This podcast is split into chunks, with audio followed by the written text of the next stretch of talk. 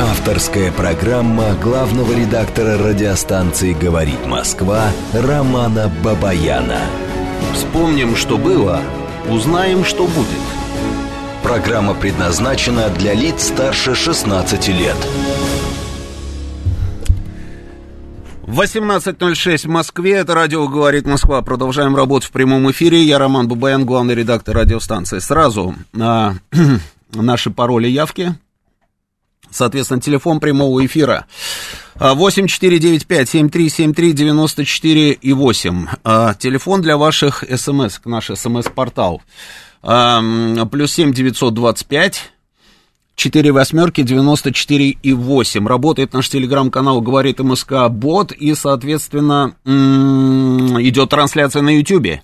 Как сказал Юрий Буткин, еще немножко у нас будет 29 тысяч подписчиков. Призываю всех подписаться. Э, вам ничего это не стоит, а нам приятно.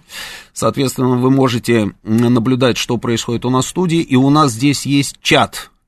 Э, в этом чате вы обмениваетесь мнениями, там все друг друга знают, спрашивают, как дела друг у друга, и, соответственно, вы можете здесь задавать мне все вопросы, какие вас интересуют, или высказывать свое мнение. Я по возможности все это э, попробую не пропустить и даже попробую, собственно, зачитать и ответить.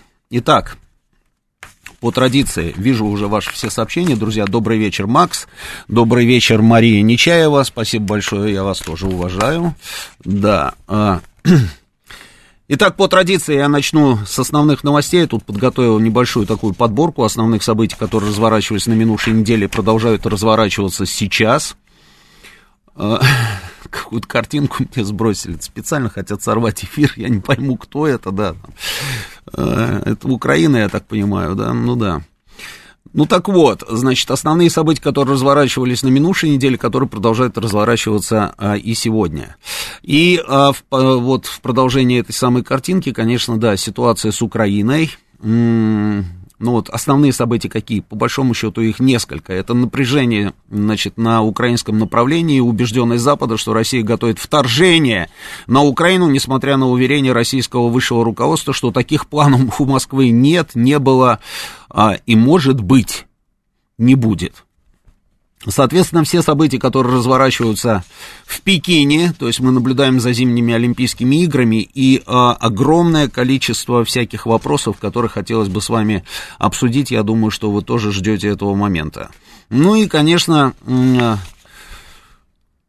хотел сказать коронавирус, скажу омикрон, да, омикрон, COVID-19, а, очередной штамм, да, есть что вам тоже рассказать, если успеем, обязательно обменяемся мнениями на эту тему тоже.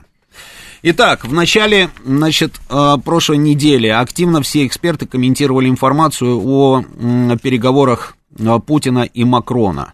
Значит, президенты договорились о снижении напряжения вокруг Украины, но в Кремле якобы ждут одобрения условий со стороны США.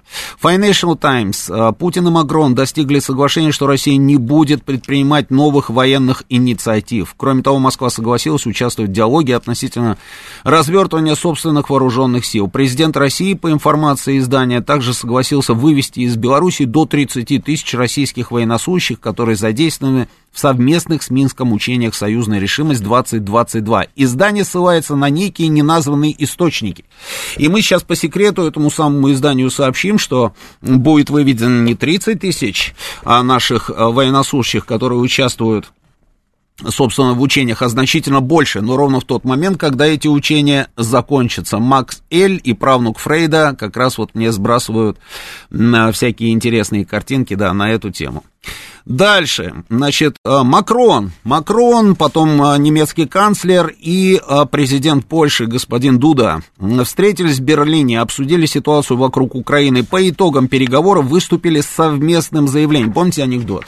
Француз, немец и поляк, там и так далее. Очень напоминает, да. Вот сделали они какое-то заявление, всем об этом рассказали, да, и дальше, значит, замерли в ожидании. Украина. Офис президента Украины сообщил, что во время телефонного разговора Зеленский пригласил Байдена срочно приехать в Киев. По его мнению, визит президента США будет способствовать деэскалации. Да, был такой разговор. Зеленский действительно попросил Байдена срочно приехать в Киев, но Байден в Киев, что-то мне подсказывает, не поедет. Более того, американцы э, продолжают рассказывать всему миру о том, что не сегодня, завтра. Там уже 20 дат поменялось. 3, 4, 12, 15, 16, 22 февраля и так далее, да.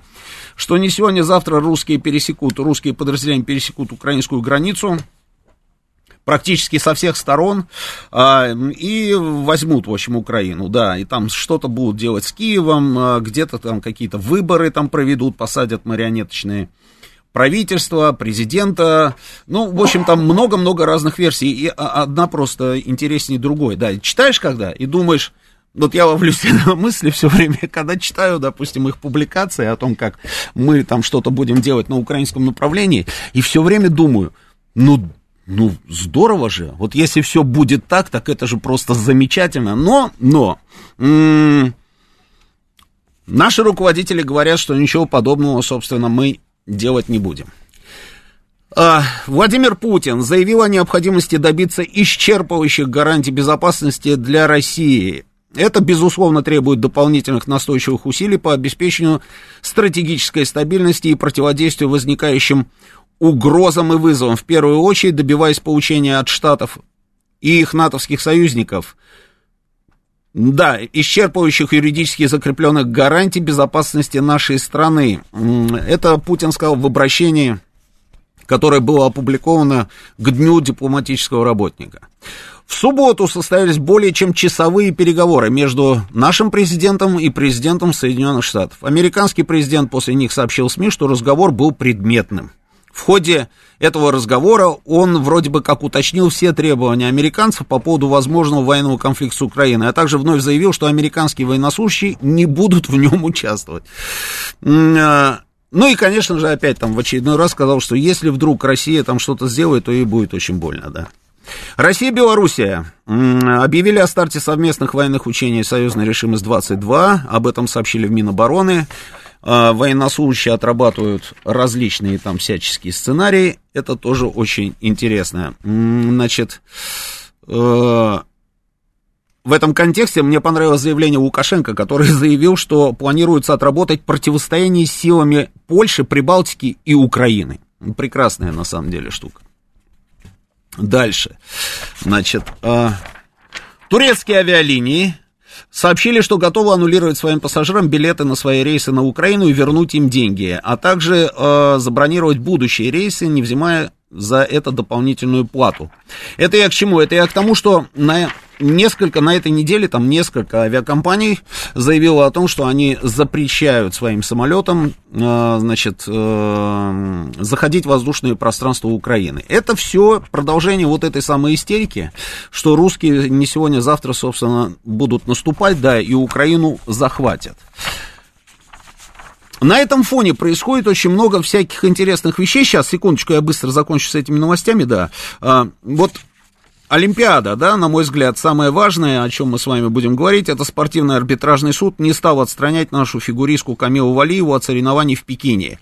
Таким образом, значит, суд принял сторону российского антидопингового агентства, а не МОКа и, э, и ВАДА, да. Значит, они руководствовались тем, что Валиева попал, подпал под статус защищенного лица, то есть она несовершеннолетняя, ей еще не исполнилось 16 лет, поэтому они, собственно, и приняли такое решение. Но это же еще не все, там же совсем все интересно. Ну ладно, давайте теперь по порядку. Значит, а,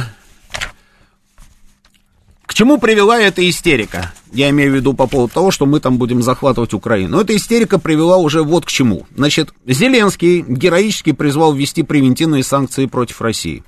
Более 30 стран рекомендовали своим гражданам покинуть Украину. Я даже перечислять эти страны не буду, но это уже практически, как говорится, а, ну, почти все. Даже наши, наши дипломаты, там часть сотрудников нашего посольства, тоже взяли, покинули территорию. А почему? Потому что наш министр иностранных дел э, в нашем эфире, в эфире «Говорит Москва», сказал, что, слушайте, ну если вот такая вот истерика, может быть, англичане и американцы действительно что-то знают, что-то они планируют, какую-то там, может быть, провокацию, да, и поэтому лучше давайте мы тоже там подстрахуемся и часть наших дипломатов э, из Киева выведем. Все выезжают, уезжают, кто-то там перебрасывает свои дипломатические представительства поближе к границе Евросоюза, то есть туда вот на польскую а, границу, там во Львов и так далее, и так далее. Просто какое-то какое сумасшествие на самом деле. Англичане сняли флаг создания своего посольства, а, все уезжают, все уезжают, то есть вот смотришь на это на все и кажется, что, слушайте, ну что мир сошел с ума, но если мир не сошел с ума, ты начинаешь волей-неволей задумываться, знаете, о чем? Что, может быть, действительно а, кто-то что-то знает там, и, а, а мы просто не в курсе. Может быть, мы действительно не сегодня-завтра собираемся, собственно, напасть. Ну, в общем, вот, да. С 14 февраля воздушное пространство Украины может быть закрыто вообще для авиасообщения. И еще один итог этой истерики – а, с Украины на фоне паники вывели 12,5 миллиардов долларов. Это, собственно, информация, которую, с которой вышел а, к народу Зеленский. А, дальше, дальше. Наша Государственная Дума рассмотрела, значит, вариант признания народных республик. Это же все вот как бы вот э, одна новость, да, вот она по, по разным направлениям развивается. Вот у меня в руках постановление Государственной Думы, э, где сказано следующее, что Госдума Федерального собрания Российской Федерации постановляет провести консультации с МИДом Российской Федерации по проекту обращения Госдумы к президенту Российской Федерации ВВ Путину о необходимости признания Донецкой Народной Республики и Луганской Народной Республики, обсуждения обсуждению указанного проекта обращения. Направить настоящее постановление указанный проект в МИД РФ. Вот так вот, интересненько тоже. Дальше.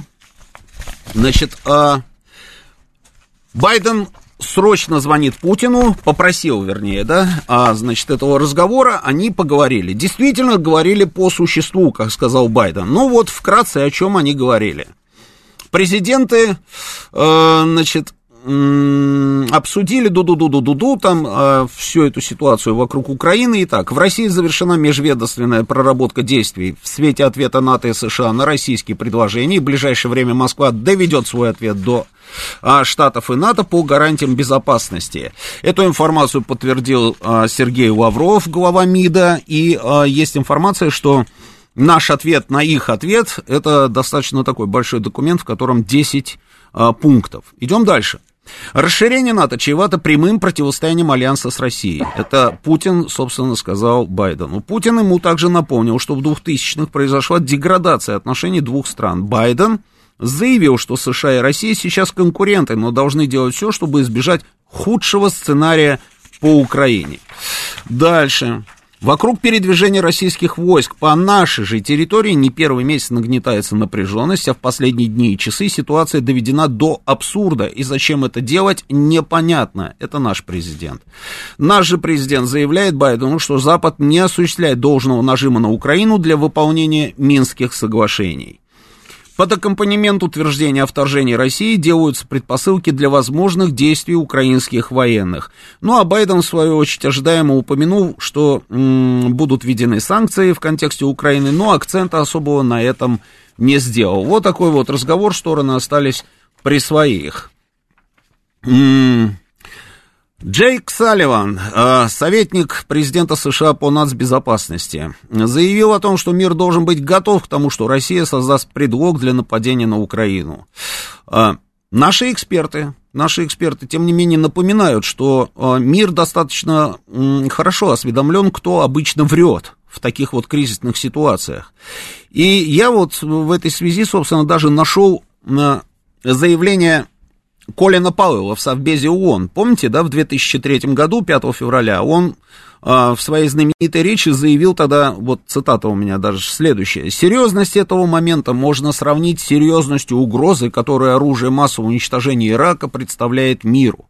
Потрясая пробиркой, он говорит, потребовалось меньше, чем одна чайная ложка спор сибирской язвы в сухой форме в конверте для того, чтобы заставить закрыться Сенат Соединенных Штатов осенью первого года.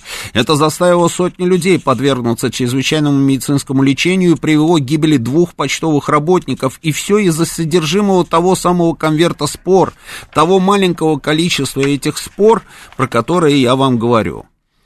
Нет сомнения, что у Саддама Хусейна есть биологическое оружие и потенциал для его производства в сжатый сроки и в больших, очень больших объемах. И у него есть средства доставки этих смертоносных ядов и возбудителей болезней, способные вызывать массовые жертвы и разрушения. Но уже позже, позже, тот же самый Павел неоднократно признавал, что на момент его выступления в Совбезе президент США уже принял решение о вторжении в Ирак, а сам он сожалеет, что много из тех данных, что были представлены Совету Безопасности, были ошибочными. Он тут даже, знаете, как сказал, он говорит, что это, конечно, удар по моей м, репутации, потому что вряд ли мы найдем в Ираке оружие массового поражения, и я с этим а, буду продолжать дальше жить. Я сам лично задавал вопрос Колину Павлову, мы случайно с ним пересеклись в Таиланде, это был то ли четвертый, то ли пятый год, напомните мне, когда было вот это, помните, грандиозное, значит, цунами, в результате которого там сотни тысяч человек погибли в Таиланде и в Индонезии, и мы с ним а, случайно пересеклись, мы, моя съемочная группа там снимала а, в одном из мест, где был развернут штаб по поиску и опознаванию там тел погибших, а, а он туда приехал. Я у него спросил, я говорю, ну скажите, а что у нас с оружием массового уничтожения в Ираке? В Ираке сейчас стоят американцы, весь Ирак уже в вашем распоряжении. Где оружие массового уничтожения? И он тогда, знаете, он остановился, хотел мне что-то сказать, а потом понял, что вокруг-то ну, не только же я один, там было огромное количество людей, он понял, что лучше лучше про промолчать, да, и вот эта вот картинка была такая выразительная, я ее использовал потом в сюжете. Да, и сейчас Конечно, речь идет не об оружии массового уничтожения, речь идет о том, что мы там готовы взять Украину там, в кратчайшие сроки. И при этом совершенно непонятно, почему они это делают. Вот давайте попробуем разобраться, как вы думаете, почему американцы занимаются вот этой самой ерундой. А, одни говорят, эксперты на сегодняшний день, вы, наверное, слышали а, эту точку зрения, что на самом деле они таким образом играют против себя, потому что если пройдут все даты и те самые дни, когда замерзнет грунт, там промерзнет на необходимую глубину, а Россия так и не приедет на эту самую войну с Украиной, то американцы нанесут удар по собственной репутации, по репутации своей разведки, на которую они, собственно, и ссылаются, делая вот такие вот героические заявления о нашем вторжении на Украину. Они нанесут удар по репутации своего государства, и им потом уже больше никто не поверит. Вы знаете, с одной стороны, вот эта вот позиция выглядит логично, но с другой стороны, ну, смотрите, а, они раструбили на весь мир. Они эвакуировали там, а, продолжают эвакуацию там собственных граждан. А, и не только они вместе с союзниками. Они там планами делятся, как будет происходить захват Украины с российскими подразделениями. И потом вдруг этого всего не происходит.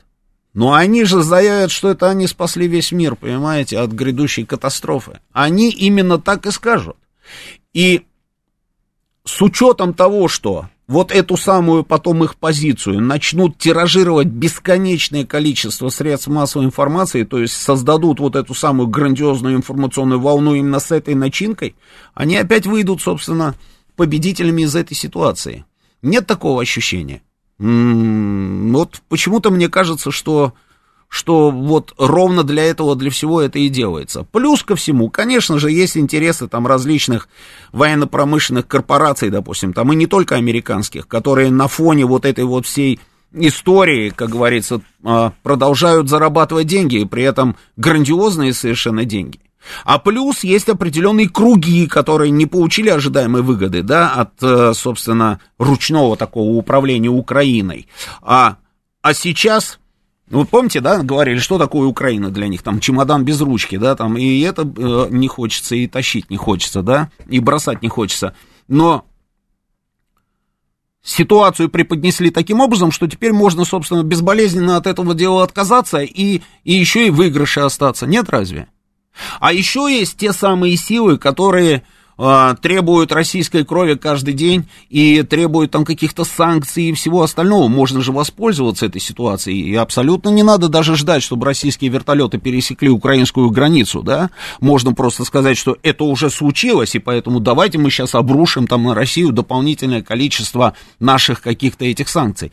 То есть здесь вот, а, знаете, с одной стороны, может быть и рискованная какая-то игра, которую они затеяли, но с другой стороны, а, знаете, а, в любом случае они могут остаться, как говорится, в белом и в выигрышной, выигрышной ситуации.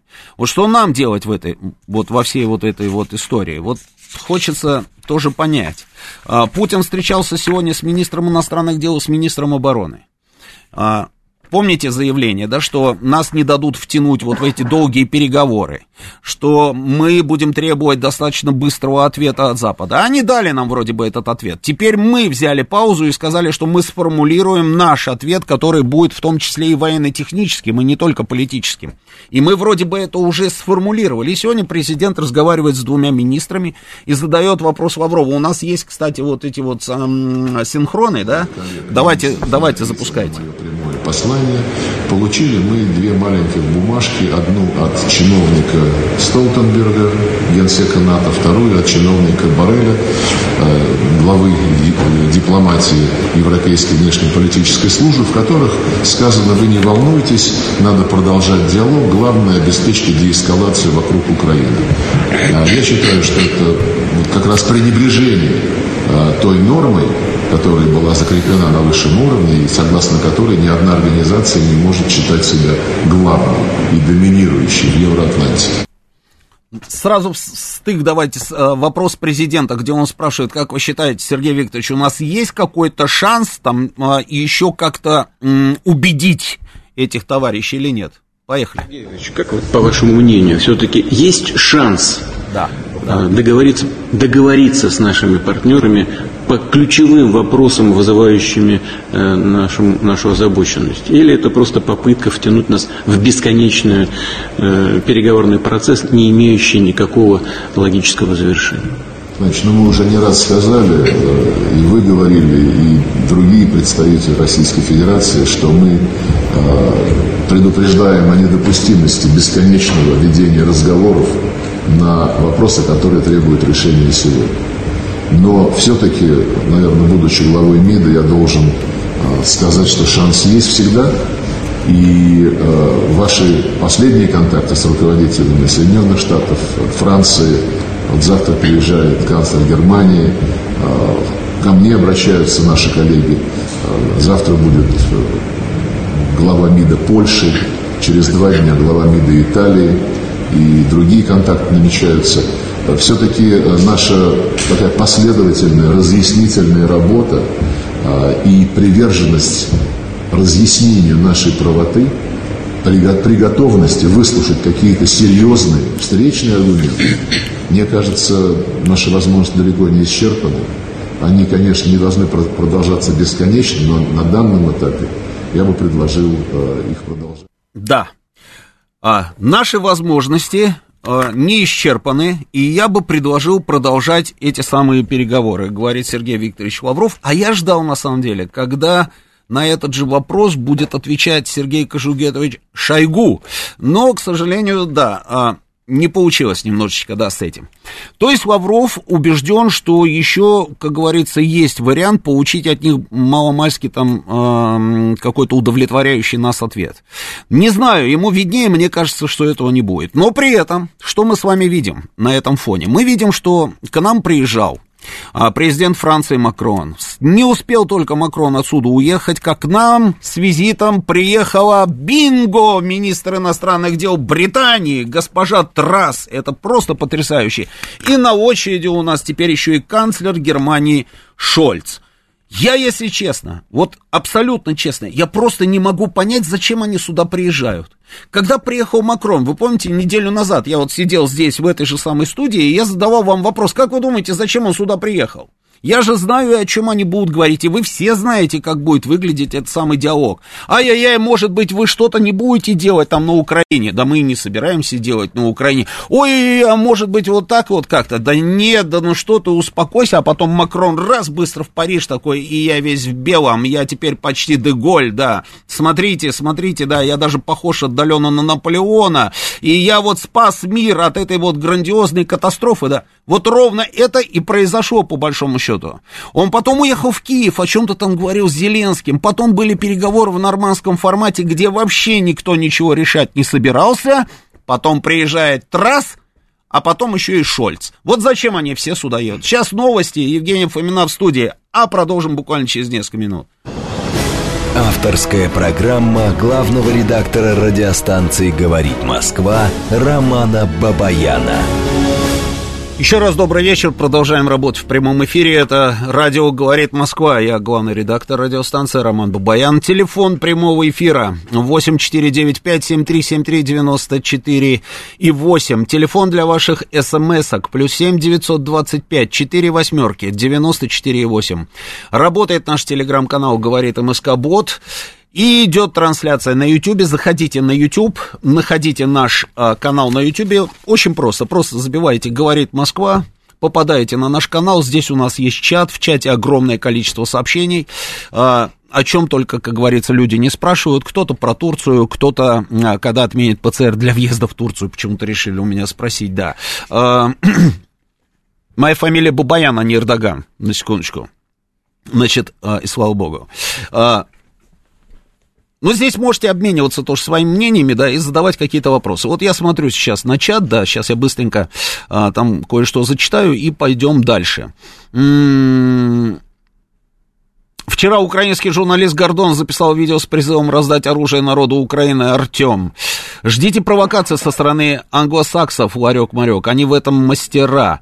Впереди масленица, вот и приезжают блинов обожраться, да, пишет нам Васив Васив. Руководство-то говорит, а народ на Курщине и Белгородчине уже боится, родители то и дело звонят, говорят, мол, что делать, армия развертывается, ни в какие учения в прошлый год столько войск не проходило через регион, даже в 2014 году. Слушайте, а, я вот знаю, да, что из Тюмени даже звонят и говорят, вы знаете, а, наверное, что-то будет, потому что мы тут видели где-то на окраине города, там колонна военной техники шла, да, это, наверное, вот все из-за этого. Тюмень, Тюмень, понимаете, да, там тоже народ такой вот в, трево в тревоге пребывает.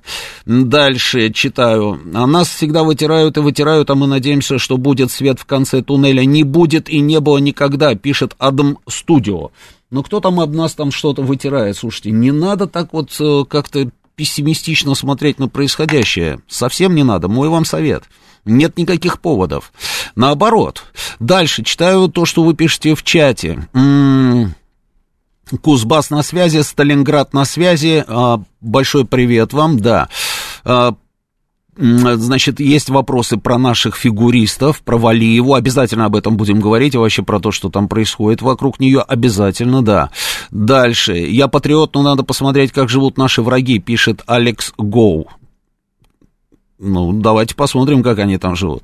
А Байден должен был прилететь по щелчку здесь, юмориста на окраине, однако, это Вера Голубь.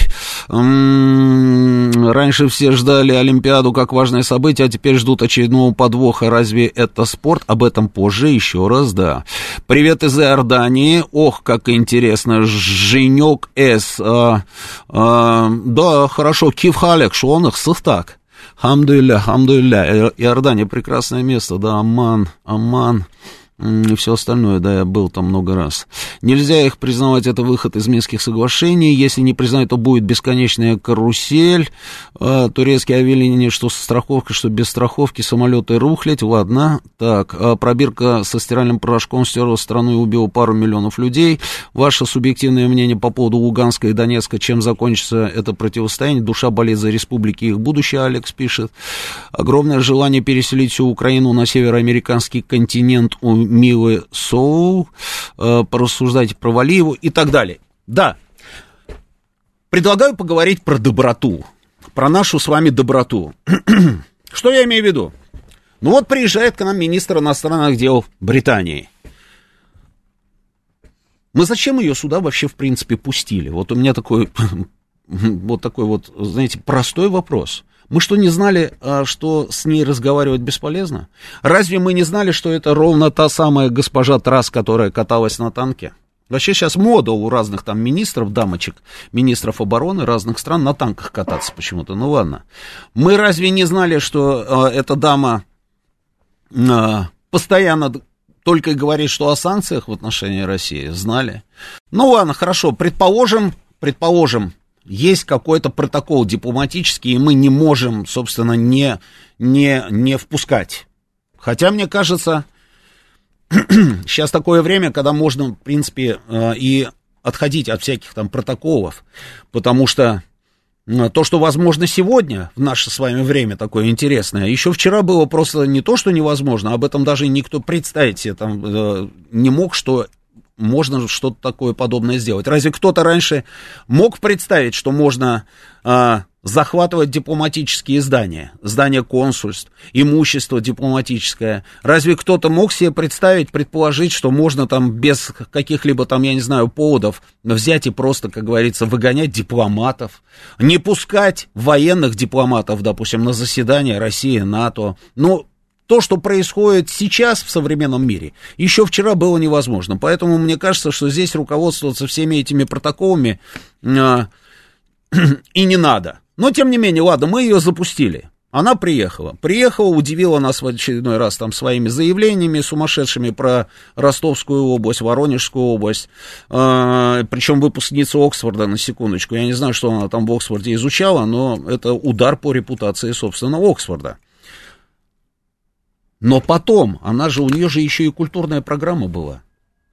Вот я наблюдал там за ее фотосессией на фоне Красной площади, там на фоне храма Христ, э, этот самое, Василия Блаженного, в этой меховой шапке, там понятно, что она пыталась там каким-то образом, я не знаю, быть похожей на Маргарет Тэтчер. Я видел эти две фотографии, Тэтчер тоже в такой вот шапке была, меховой, да, и вот она сейчас в этой же самой шапке. Калибр не тот, ну хотя бы внешне, как говорится, да. А зачем? Вот приезжает наша делегация в Страсбург на сессию ПАСЕ. Их привозят из аэропорта в гостиницу и не разрешают выходить из этой самой гостиницы никуда. Вот точно так же сажают в микроавтобусы или в автомобили и привозят в, в, в, в то самое место, где проходит заседание. Шаг влево, шаг вправо не разрешают делать. Почему? Они говорят, слушайте, коронавирус там, поэтому у вас там прививки какие-то непонятные, вы сделали свой спутник, да, а мы спутник не признаем. В общем, стрелки переводят на пандемию. Но у нас приезжает министр иностранных дел Британии, на секундочку, и мы говорим, хотите прогуляться, да, пожалуйста, идите гулять. Почему?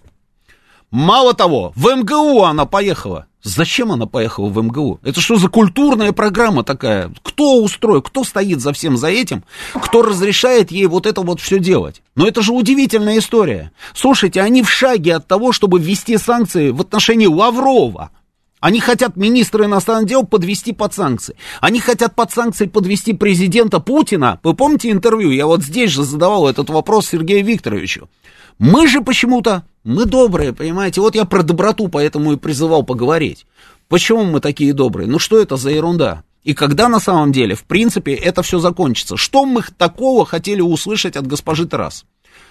Ну, она продемонстрировала собственную недалекость. Ну, хорошо, да, это, это была полезная информация для нас. Говорят, что это будущий премьер-министр Великобритании. Мне, кстати, нравится этот сценарий. Чем больше таких премьер-министров, а, тем нам лучше, на самом деле. Даже делать ничего не надо, они сами себя ухайдокают такими темпами.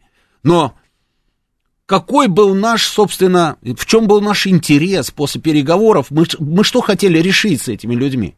Мы что, не знали, что это та самая трасс, которая и там говорила, и во, где она только не была, и везде она говорила про санкции, и здесь она будет сидеть, и как истукан а, толдычить будет ровно свою вот эту вот самую повестку по поводу санкций, по поводу того, что Россия агрессор, и что Британия никогда в жизни там не, не признает какие-то регионы. При этом она даже не в курсе, какие регионы наши, а какие нет. Я все время думал, интересно, как себя чувствовал британский посол, да, вот эта вот дама, которая сидела рядом с ней, когда она поняла, что она несет просто какую-то ахинею и нужно поправить, это же биг босс ее напрямую, и вот как она будет ее поправлять, ну вот она как-то изящно там вырулила. Но это же просто ужас, потому что сам министр иностранных дел России был в ужасе от, на самом деле от этих переговоров. Все его заявления, которые он сделал, он говорит, я уже давным-давно не вел таких дипломатических переговоров. Получается, значит, она едет в Россию, абсолютно неподготовленная, она вообще не в теме, она не знает даже из каких регионов и областей там краев состоит Российская Федерация, она едет и только для того, чтобы ретранслировать какие-то угрозы. А мы сидим и слушаем. А потом еще, пожалуйста, идите в МГУ, пообщайтесь со студентами. Что за ерунда? Ну, ну что это за ерунда? Напомните мне, когда наш министр какой-нибудь последний раз был там, я не знаю, в Оксфорде и в Кембридже.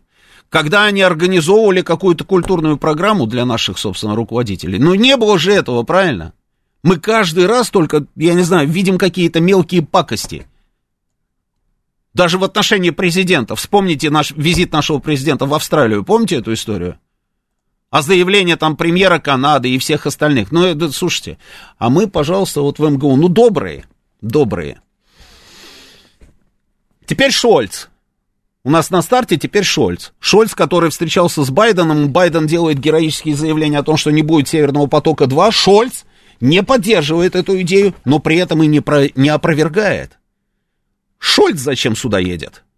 Я помню, а, после, значит, истории воссоединения с Крымом, сюда приезжала Меркель. Помните, она не 9 мая приехала, а 10 мая она приехала, на День Победы отметилась. Так она стояла вот точно так же вот так вот в наглую рядом с нашим президентом и продолжала гнать свою вот эту вот линию. Оккупацион, оккупацион, оккупацион. Какой оккупацион? Она стоит, приехала на День Победы. В Россию, в Москву стоит с нашим президентом рядом и нам рассказывает про оккупацион? Что это за ерунда? Это невероятная история. Но вот почему мы такие добрые, одному Богу известно. А они, когда видят вот эту вот историю с нашей стороны, я в этом убежден, они воспринимают это исключительно как нашу слабость. Они по-другому просто не мыслят, они ровно так воспринимают. Вот сейчас приедет Шольц. Мы что хотим получить от Шольца? На самом деле, единственная вещь, которую мы объясняли Макрону, ну, раз мы, как говорится, ничего не объясняли, это бесполезно ей что-либо объяснять, да, мы объясняли Макрону, и сейчас мы будем говорить Шольцу. Вы должны повлиять на Киев, чтобы они выполняли Минские соглашения. Мы же постоянно об этом говорим. Но в итоге у нас вот, мы наблюдали на минувшей неделе переговоры в рамках нормандского формата. Я вам больше скажу, мы неоднократно отказывались, собственно, от вот этих вот раундов этих переговоров, да, от консультаций, как угодно называйте. Почему? Потому что мы даже это сформулировали, что встреча ради встречи не имеет никакого смысла. Если вы готовы обсуждать что-то по существу, если вы готовы а, рассказать нам, каким образом вы будете действовать, чтобы Киев начал выпуск, в, а, выполнять Минские соглашения, тогда мы готовы встречаться. Мы не встречались достаточно долгий промежуток времени, не было этого формата. Но сейчас они нас начали уговаривать, они нас просили, давайте проведем раунд, давайте проведем раунд. И Макрон об этом говорил, и Шольц об этом говорил. Давайте, давайте, сейчас все, вот сейчас все получится. Потому что вот у красной черты, да, там вся эта ситуация, сейчас все будет замечательно. Ну хорошо, хорошо, сказали мы. И казак едет на эти переговоры. Переговоры длятся 9 часов. 9 часов. Вы только представьте, 9 часов сидеть. Отсидишь себе все, что можно, все, что нельзя. 9 часов длятся переговоры, потом он делает заявление и говорит, слушайте, Украина категорически отказывается выполнять Минские соглашения. Ну, просто категорически отказываются, они не хотят выполнять. Мы, говорит, уже как только не, не пытались там переписать даже какие-то формулировки, такие вот, а, сделать их более обтекаемыми, более круглыми, чтобы не было никаких углов там и так далее, и так далее, они сказали нет и все. Он говорит, я напрямую обратился, говорит, к французам и к немцам, которые сидели вот так вот рядом со мной. И говорю, ну сделайте уже что-нибудь. Те, говорят, опустили голову и молчат. Я, говорит, им говорю, вы все время утверждаете, что Россия должна выполнить свою часть Минских соглашений. Хорошо, говорит казак, мы готовы, мы готовы. Вот вам листочек, вот листочек. Покажите, пожалуйста, с чего нам начать. Ну, просто вот, э, да, покажите нам, и мы сразу же начнем это делать. Французы с немцами берут эти Минские соглашения, смотрят, потом кладут на стол, говорят, мы не знаем. Они знают они, потому что Россия там ничего не должна выполнять по этим Минским соглашениям. И опять получилась встреча ни о чем. В Киеве опять прозвучали заявления о том, что выполнять Минские соглашения это просто смерть украинскому государству и так далее. Вот это вот жвачка. Вот они французы, вот они немцы. Про Британию вообще молчу. Но мы очень добрые. Вот добрые, я не знаю, что со всей этой добротой делать. А в итоге пользуются этой ситуацией, продолжают нагнетать. А завтра, вот я согласен с некоторыми нашими слушателями, которые а, пишут, что завтра они сами там что-нибудь такое сделают, мы будем вынуждены ответить, вынуждены будем ответить. И тут же на весь мир раструбят, что это мы все сделали, задумали изначально там, да, и даже сами, собственно, обстреляли. Помните, вот в самом начале всех этих событий в районе Донбасса, когда они говорили, что а, ополченцы сами себя обстреливают. Ну, вы помните это? Они просто в наглую, тупо, вот так вот смотрели в глаза, да, знаете, вот. Они сами себя обстреливают. Убивают сами своих детей, женщин, стариков, все, все делают сами. Они же это говорили и даже не рефлексировали на эту тему. И сейчас они это могут сделать. Давайте попробуем порассуждать. Ну вот война, да? Будет это война или нет? Я вижу ваши звонки, друзья. У меня еще две минуты буквально, и начнем с вами общение, да, будем обмениваться мнениями. Вот война. Как вы считаете вообще, в принципе, нужно ли а, там, я не знаю, начинать войну для того, чтобы, для того, чтобы что? Для того, чтобы вот ЛДНР, да, то есть Донецкую Народную Республику, Луганскую Народную Республику а, каким-то образом признать, легализовать, потом варианты дальнейшие возможны, там разные, то есть вступление э, в союзное государство или в ОДКБ там или еще что-то такое. Или же, если уже, как говорится, там начнется вот такая вот история, то, может быть, тогда не только Донецкая Народная Республика и Луганская Народная Республика, может быть, тогда нужно ставить вопрос вообще о всей Украине. Может быть, правы те эксперты, которые рассказывают, на самом деле, на Западе, там целый, целый ворох газет а, и сюжетов на, по телеку идут, где рассказывают о том, что на самом деле мир уже давно, мира, а сильные мира сего, то есть uh, наш президент, там президент uh, Штатов, они уже на самом деле договорились обо всем, и будет просто раздел Украины. То есть эта часть пойдет к нам, а вот та вот западенская пойдет к ним. Они же об этом тоже пишут. То есть, как вариант, понимаете, они тоже прокручивают всевозможные варианты. Вот как, если, как говорится, ввязываться во всю эту историю ради Донецкой Народной Республики и Луганской Народной Республики, которые даже не в, в, в границах непосредственно с самих областей, а значительно более в усеченном там, а, как говорится, масштабе находится, да, может быть, тогда ставить вопрос о всей Украине, а может быть, и раздел нас устроит. Вот давайте попробуем обменяться мнениями. Слушаю вас внимательно. Оп, слетел. Следующий звонок. Добрый вечер, говорите вы в эфире. Да что такое? А что происходит? Давай третьего человека. Поехали. Не-не-не, что тут не то, ребят. Алло. А что происходит у нас? Ду-ду-ду-ду. Вот тут разберитесь тогда с техникой, ребят, потому что звонков огромное количество, да. Я думаю, что сделают провокацию с Украиной, насчет вторжения могут втянуть в небольшую войну Россию, а потом будут вещать в Совбезе ООН и на весь свет. Это то, о чем я говорил, Ларек-Марек.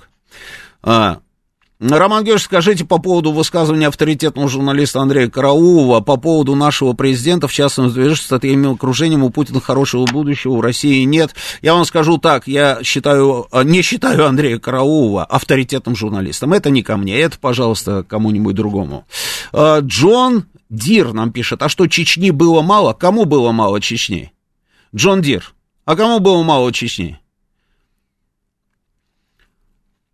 Вторжение в ближайшие 48 часов. Борис Джонсон подтверждает. Это прекрасно, Олег Металлика, да. Слушайте, э, Борис Джонсон, я вообще удивлен, почему 48 часов? Нужно уже, собственно, как говорится, говорить о том, что мы уже там, уже бомбим.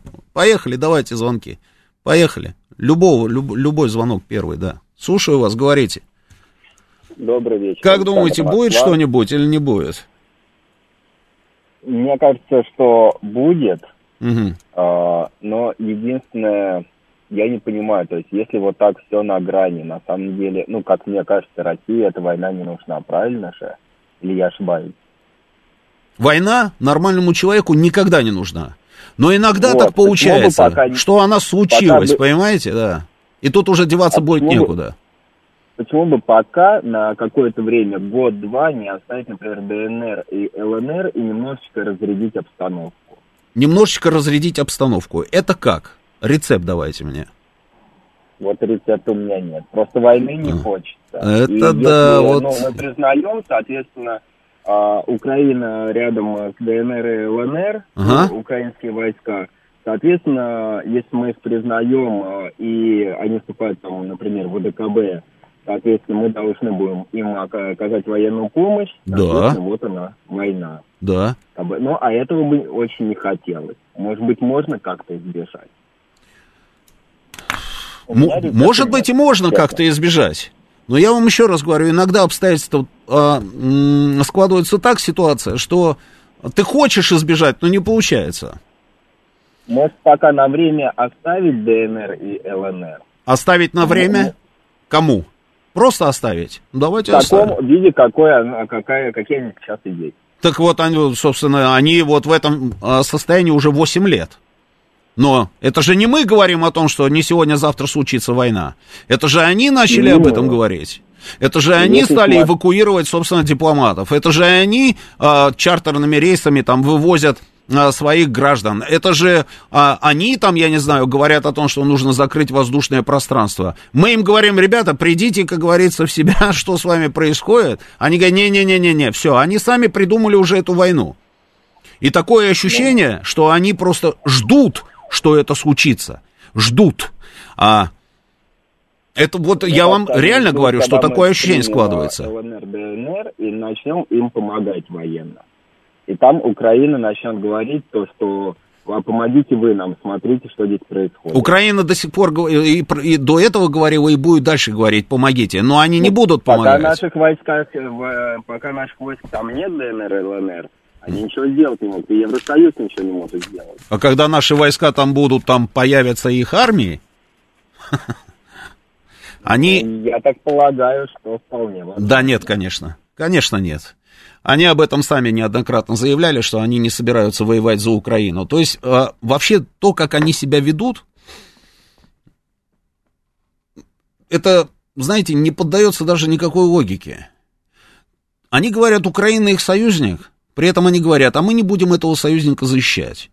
А, мы говорим, ну хорошо, давайте тогда вы как-то, я не знаю, там, окажите давление на вашего союзника, чтобы ваш союзник начал разговаривать с народными республиками напрямую и решать все эти спорные вопросы. Они говорят, да, конечно, мы будем это делать, при этом ничего не делают. А мы говорим, мы не собираемся нападать, и 8 лет мы ничего не делаем. Огромное количество наших людей обвиняет наши власти за то, что мы затянули эту ситуацию на эти самые 8 лет. Мы ничего не делали 8 лет и ничего не собираемся делать. Но нам говорят о том, что мы, оказывается, чуть ли уже и не напали даже, понимаете, даты, даты с планами разрабатывают. Как будто бы вот на заклане ведут эту самую Украину, и на Украине начали уже что-то подозревать, потому что Зеленский тут вот, когда вчера или позавчера сделал заявление, слушайте, ну хватит уже, как говорится, этой истерии, нагнетать эту ситуацию, прекращайте. Если у вас действительно, говорит он, есть какие-то данные о том, что русская армия собирается на нас нападать, дайте нам эти данные, потому что у нас этих данных нет, говорит Зеленский. И Зеленскому совсем тоже не хочется, чтобы Российская а, Федерация, наконец, как говорится, взяла и вошла туда, потому что она, конечно, может сломать им там хребет. Ему же это не надо, и он понимает, что он лишится абсолютно всего и придется бежать куда-нибудь очередным самолетом. Ему это не надо. Ему как раз вот та ситуация, которая сейчас максимально выгодна. Но американцы, их союзники, нет, подталкивают, подталкивают, понимаете, нагнетают и нагнетают. И в итоге на стене висит не одно ружье, потому что они же накачивают еще Украину оружием. Там не одно уже ружье висит на стене, а 10 ружей. А мы знаем с вами, что как минимум хотя бы одно и то стреляет периодически. Вот и иди думай, на самом деле, какие у кого интересы. И вот в этой ситуации я вот задаю еще раз вопрос. А что делать? Имеет смысл там ввязываться, допустим, или отвечать на какую-то провокацию? Если да, то где остановиться? Вот вопрос. Почему у нас летают все звонки, я не понимаю. Это удивительно, да, что-то у нас звонки слетают все, сейчас в перерыве попробуем разобраться. У нас недостаточно ценят психологов, а в Америке они хорошо работают, Голливуд, Москве. Все наши перечисленные новости потеряют, э, подтверждают потерю России субъектности. 2008-2014 год этому подтверждение. 85-58, а вы не видите противоречия вот э, в том, что вы написали, да, и событиями 8 и 14 года? Хорошо Россия потеряла субъектность, да, воссоединившись с Крымом и при этом дойдя до Тбилиси. Это просто замечательно. А так субъектности нет, конечно. Так, мне кажется, США развязывают себе руки, таким образом Россия нападать не будет, но Америка теперь может устраивать любые провокации на границе Украины и России, зная, что любой ответ будет теперь расцениваться как агрессия. Но где они развязывают себе руки, Бор? Они тогда нам развязывают на самом деле руки, потому что если они устроят какие-то провокации, все это закончится чем? Вы прекрасно знаете, чем это закончится. Американцы туда не пойдут защищать Украину. Сейчас новости продолжим через несколько минут. Авторская программа главного редактора радиостанции «Говорит Москва» Романа Бабаяна. Вспомним, что было, узнаем, что будет. Программа предназначена для лиц старше 16 лет. 19.06 в Москве. Это радио «Говорит Москва». Продолжаем работать в прямом эфире. Я Роман Бубаян, главный редактор радиостанции. Друзья, телефон прямого эфира 8495-7373-94 и 8. А, телефон нашего смс-портала, то есть для ваших смс-ок, плюс семь девятьсот двадцать пять четыре восьмерки девяносто четыре и восемь. Работает наш телеграм-канал, говорит МСК Бот. Продолжается трансляция на Ютьюбе. Подписывайтесь. Есть уже 29 у нас? Есть? Друзья, давайте поднажмем, чтобы 30 тысяч нас, а, собственно, у нас было подписчиков. Заходите на YouTube, находите в поисковике канал «Говорит Москва», подписывайтесь, ставьте лайки, пишите свои сообщения в нашем чате, да. Продолжаем. А, говорим про доброту, напоминаю, про доброту. Вот пытаюсь понять, когда мы перестанем быть такими добренькими, да. Судя по всему, у вас тот же самый вопрос. Анна, я вас вижу, да, сейчас мы попробуем вас вывести в эфир. А, ребята в, э, в перерыве, значит, пока были новости и реклам, перезагрузили нашу шайтан-машину. Я думаю, сейчас все дело заработает. Пока читаю некоторые сообщения наш, э, из нашего чата. Казахстан смотрит прекрасно. Казахстан смотрит это замечательно. Повод для выхода а, с Украины не так же, как из Афгана. Киев пуст, можно заходить. Вы знаете, я тоже, и вот тут же еще одно сообщение, вспомнил Светоч, вот написал, вспомнился фрагмент из фильма Зеленского, как он а, по городу ищет людей, никого нет. Да, я помню, это Голобородько такой, помните, в городом одиночестве там перемещается по Киеву, великолепный город, шикарная погода, он там на Майдан, там в громко говорите, люди, люди, там на Софийской площади, все. Киев а, действительно люди покидают Киев. Слушайте, все олигархи, там я и Ахметов я видел на своем самолете куда-то улетел, Пинчук там и так далее. Все эти вот олигархи украинские сели срочно и полетели, значит, куда-то в Европу. Кто-то а, семьи свои отправляет. То есть, ну, какое-то сумасшествие, ну, честное слово. То есть, эвакуация такая, знаете, еще light вариант, но тем не менее, как бы мы это дело наблюдаем. И очень похоже, да, вот еще немножко и будет действительно вот та же самая история. Всем порядочным людям привет из Греции. Греции. А нам, а мы передаем привет а, Греции, соответственно. Надежда умирает, но не Россия. А, шанс есть, значит, будут и дальше языком болтать. Алекс Гол, вы знаете, шанс есть, это Лавров сказал, да, совершенно верно. Но я не думаю, что мы будем долго разговаривать. Мы не будем долго разговаривать.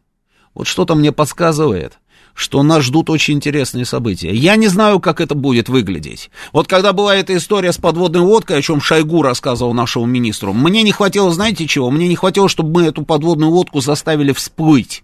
У меня в студии, по-моему, Станкевич, это на НТВ, значит, в своей правде Станкевич говорил, что вот сейчас было бы здорово а, м- прокрутить вот, вот именно такой сценарий. Он был бы как раз сейчас в тему, когда там корабль какой-нибудь заходит в, наше, э, в наши территориальные воды, или там подводная лодка, видите, да, и тогда вот, если бы мы, допустим, заставили бы или там отконвоировали бы это судно в наш порт, это было бы здорово, это было бы неплохо.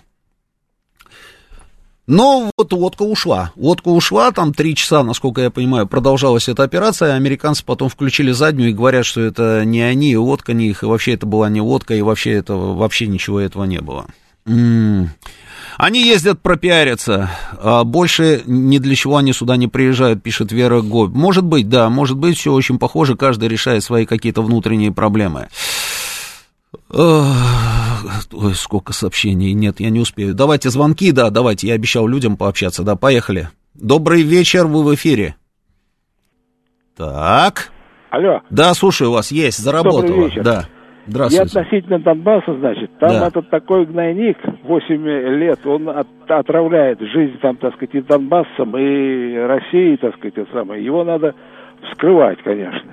И без силовых здесь методов, конечно, вряд ли обойтись. А санкции, которые на нас обрушатся, санкции, санкции. э, этих, даже правый сектор не пойдет, чтобы их там убивали, так сказать. Они не, лучше, чтобы другие ходили. Мгм. А другие-то, вот их и пойди, найди еще, они тоже не хотят. Не, а вот скажите, они- пожалуйста, простите ради бога, скажите, пожалуйста, допустим, мы пошли вскрывать этот гнойник, как вы сказали, санкции на нас вот обрушатся какие-то, про которые американцы говорили.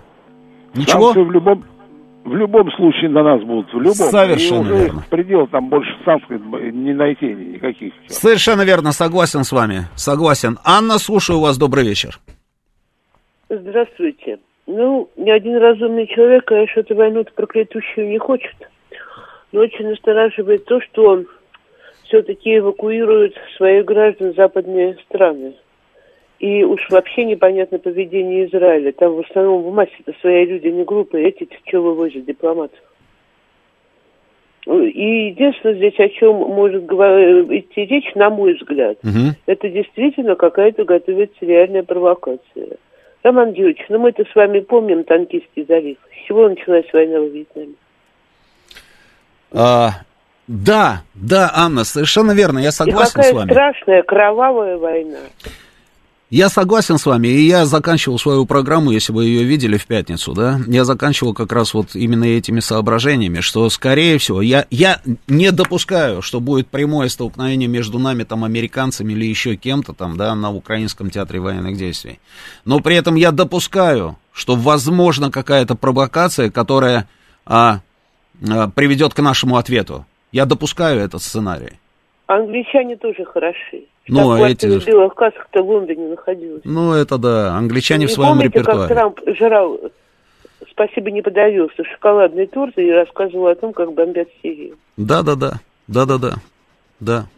Вот, а с одной стороны, с другой стороны, вот у меня складывается ощущение, я когда историю так изучала более-менее, когда еще на эти силы были, ведь, наверное, 1 сентября 1939 года Гитлер тоже не предполагал, что все закончится.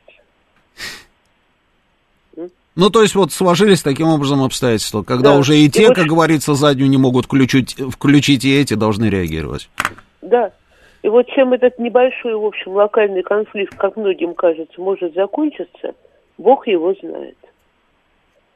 А Да. чего эта шалашовка сюда приезжала, прости, Господи, душу грешную, нельзя так о людях, которых не знаешь.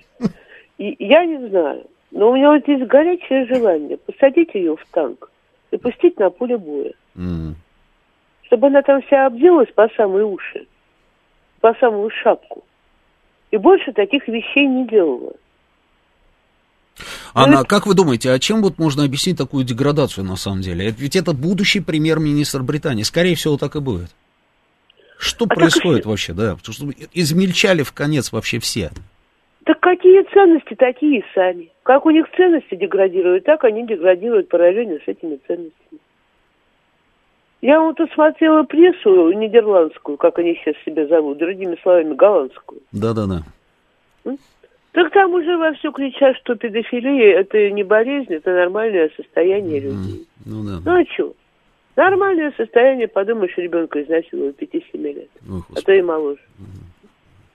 Вот что они исповедуют, такими они и становятся. Не думаю, что Папа Римский, как бы я ни относилась к католицизму, вышел и сказал, что война это хорошо, да, ребята, давайте брать Донецк и Луганск. Другое дело, что мы себе Минскими соглашениями руки связали. Мы не можем не признать ни Донецк, ни Луганск. Мы ориентируемся сейчас на эти Минские соглашения. Выполнять их никто не будет. Никому это не надо. Я вон тут полазила у ребят, у своих, у молодежи, в, как его зовут, в Телеграме. Так там народ пишет, ой, Россию так устраивает эта кровавая язва в Донбассе, они так и будут ее ковырять, чтобы там конфликт не затухал. Слушайте, ну вот, ну, вот совесть-то есть вообще у людей, а? Да, совесть у них у всех есть, Анна, спасибо большое. Но она стопроцентная, они ни разу ею не пользовались, да? М, Так. Сожалению, правильный момент, пишет нам Вадим Капустин, а, упущен. Сейчас начнется зеленка, воевать тяжело. Ноябрь с отключением энергопоставок самое время. Вот, видите, тоже вот стратегии наши подключаются. А, к, м, признавать надо вовремя, если поторопиться, можно навреди- навредить. Мы с вами много просто не знаем. Любовь Штани нам пишет. Дальше. Э, Здесь мне советуют не приглашать Никульна невероятный, неприятный тип. Соглашусь. Эм, э, Вчера был дождь, солнце, 14 тепла и так далее. Да, это про, про, э, э, про грунт. М, Да, это наш чат. Здесь Россия ненадежный противник, опять на войну не пришла, пишет Владислав Эдуардович. Совершенно верно. Восьмой год они с нами героически воюют, украинцев, я имею в виду, но при этом, да, что-то как-то... Чтобы еще больше вооружать Украину, давайте дальше ждать. Смешно, лучше быстрый конец, чем ужас без конца, Алекс нам написал. Эм, Роман, слушаешь, вот послушаешь, так кругом одни идиоты. Макрон идиот, Шольц идиот, Меркель вместе с британской министерской, министершей идиотки полной. Слушайте, так не бывает. Может, лучше в себе разобраться, как говорится, в консерватории что-то поправить, спрашивает Николай. Николай, я бы с удовольствием, ну, честное слово, я бы с удовольствием сказал бы, что госпожа Трасс умнейшая женщина, умнейшая. Что я бы с удовольствием бы сказал, что Макрон, а, это да, это величина.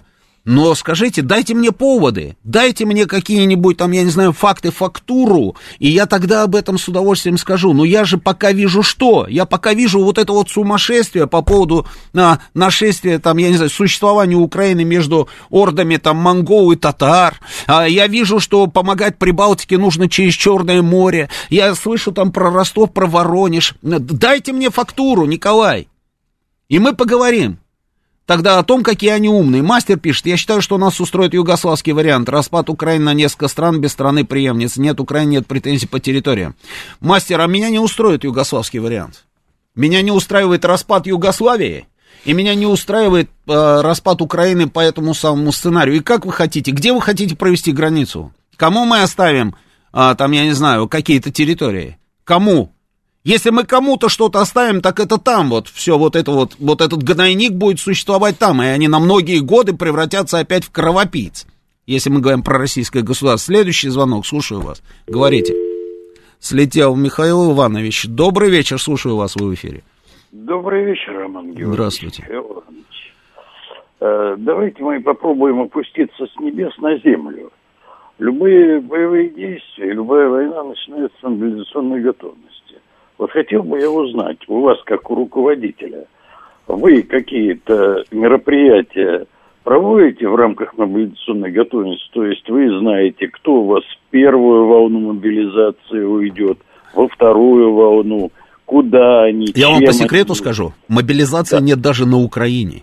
Я не говорю, мне, мне по секрету не надо говорить. Не надо говорить, что ваши вы прорабатываете этот вариант. Я нет. Гражданская Я нет. оборона. Я не То есть прорабатываю этот вашей вариант. органи- организации нет плана мобилизационной готовности.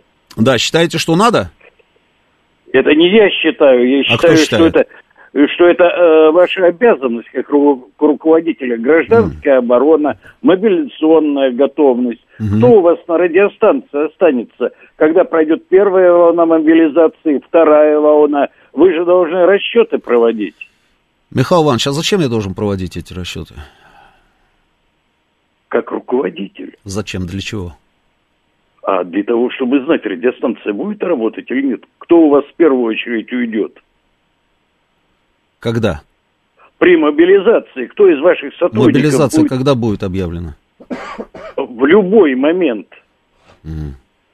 И вы, вы этого не знаете, я этого тоже не знаю, но мы должны, а вы как руководитель, быть готовыми к этому в любой момент. Вот сейчас, через два часа, вам привезли пакет, вызвали вас в военкомат и дали вам команду. Я подумаю об этом.